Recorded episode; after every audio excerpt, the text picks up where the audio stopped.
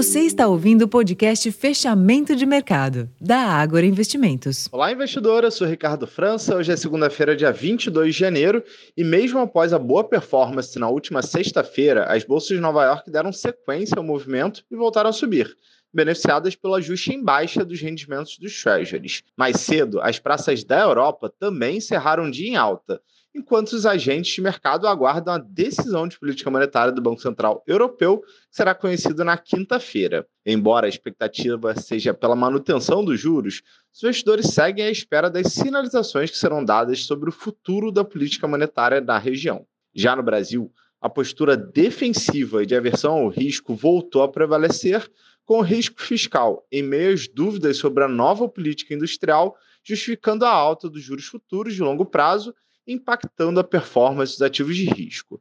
Neste ambiente, o Ibovespa encerrou o dia em queda de 0,81% na contramão dos mercados externos aos 126.602 pontos e giro financeiro de 18,5 bilhões de reais.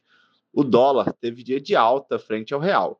O movimento da bolsa ainda foi atenuado pela leve alta das ações da Petrobras, que reagiram ao avanço de quase 2% nos preços do petróleo. Esses foram os destaques desse início de semana. Eu vou ficando por aqui. Uma ótima noite e até amanhã.